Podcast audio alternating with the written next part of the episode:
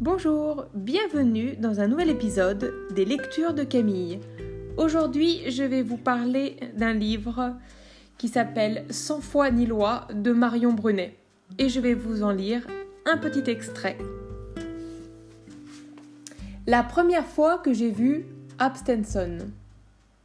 La première fois que j'ai vu Abstenson, du sang coulait de son oreille gauche. La balle aurait pu lui déchirer le visage ou trouer son cou, mais au lieu de ça, le shérif n'avait réussi qu'à la rendre à moitié sourde, pour quelques heures, et l'amputer d'un morceau d'oreille. Donne-moi de l'eau. La première fois que j'ai rencontré Abstenson, je lui ai obéi. J'ai continué par la suite avec plus ou moins de joie, mais ce matin-là, j'ai couru remplir une carafe entière au robinet de la cuisine. Mes mains ne tremblaient pas, alors que son fusil pointé sur moi aurait dû me foutre une trouille démentielle. Dépêche-toi La première fois que j'ai obéi à Abstenson, je n'ai pas vu qu'elle était belle. D'ailleurs, je n'ai pas compris que c'était une femme avant un moment, vu qu'elle portait des habits d'homme, le cheveu court et qu'elle était si sale que seul un homme, du moins je le pensais à l'époque, pouvait traîner un col noir de crasse comme le sien et des paquets de poussière rouge au creux de chaque pli du visage.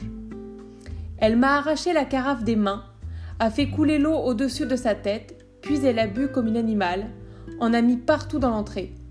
Des filets liquides, devenus bruns, ont ruisselé le long de son cou, avant de tomber en flaque au sol. J'ai pensé qu'il fallait à tout prix que je nettoie ça avant le retour de mon père. C'était bizarre de penser à ça, mais mon père était plus dangereux qu'un fusil.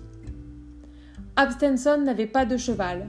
Elle avait surgi devant la porte de la maison, pleine de poussière et de sang, et je ne l'avais pas entendue arriver. En revanche, j'ai clairement perçu le bruit de sabots des chevaux du shérif et de ses adjoints, alors même qu'ils passaient seulement la colline surplombant la ferme. Ab aussi les a entendus. Ils vont t'interroger. Tu restes sur la véranda et tu causes fort, que je puisse tout entendre de l'intérieur. J'ai acquiescé.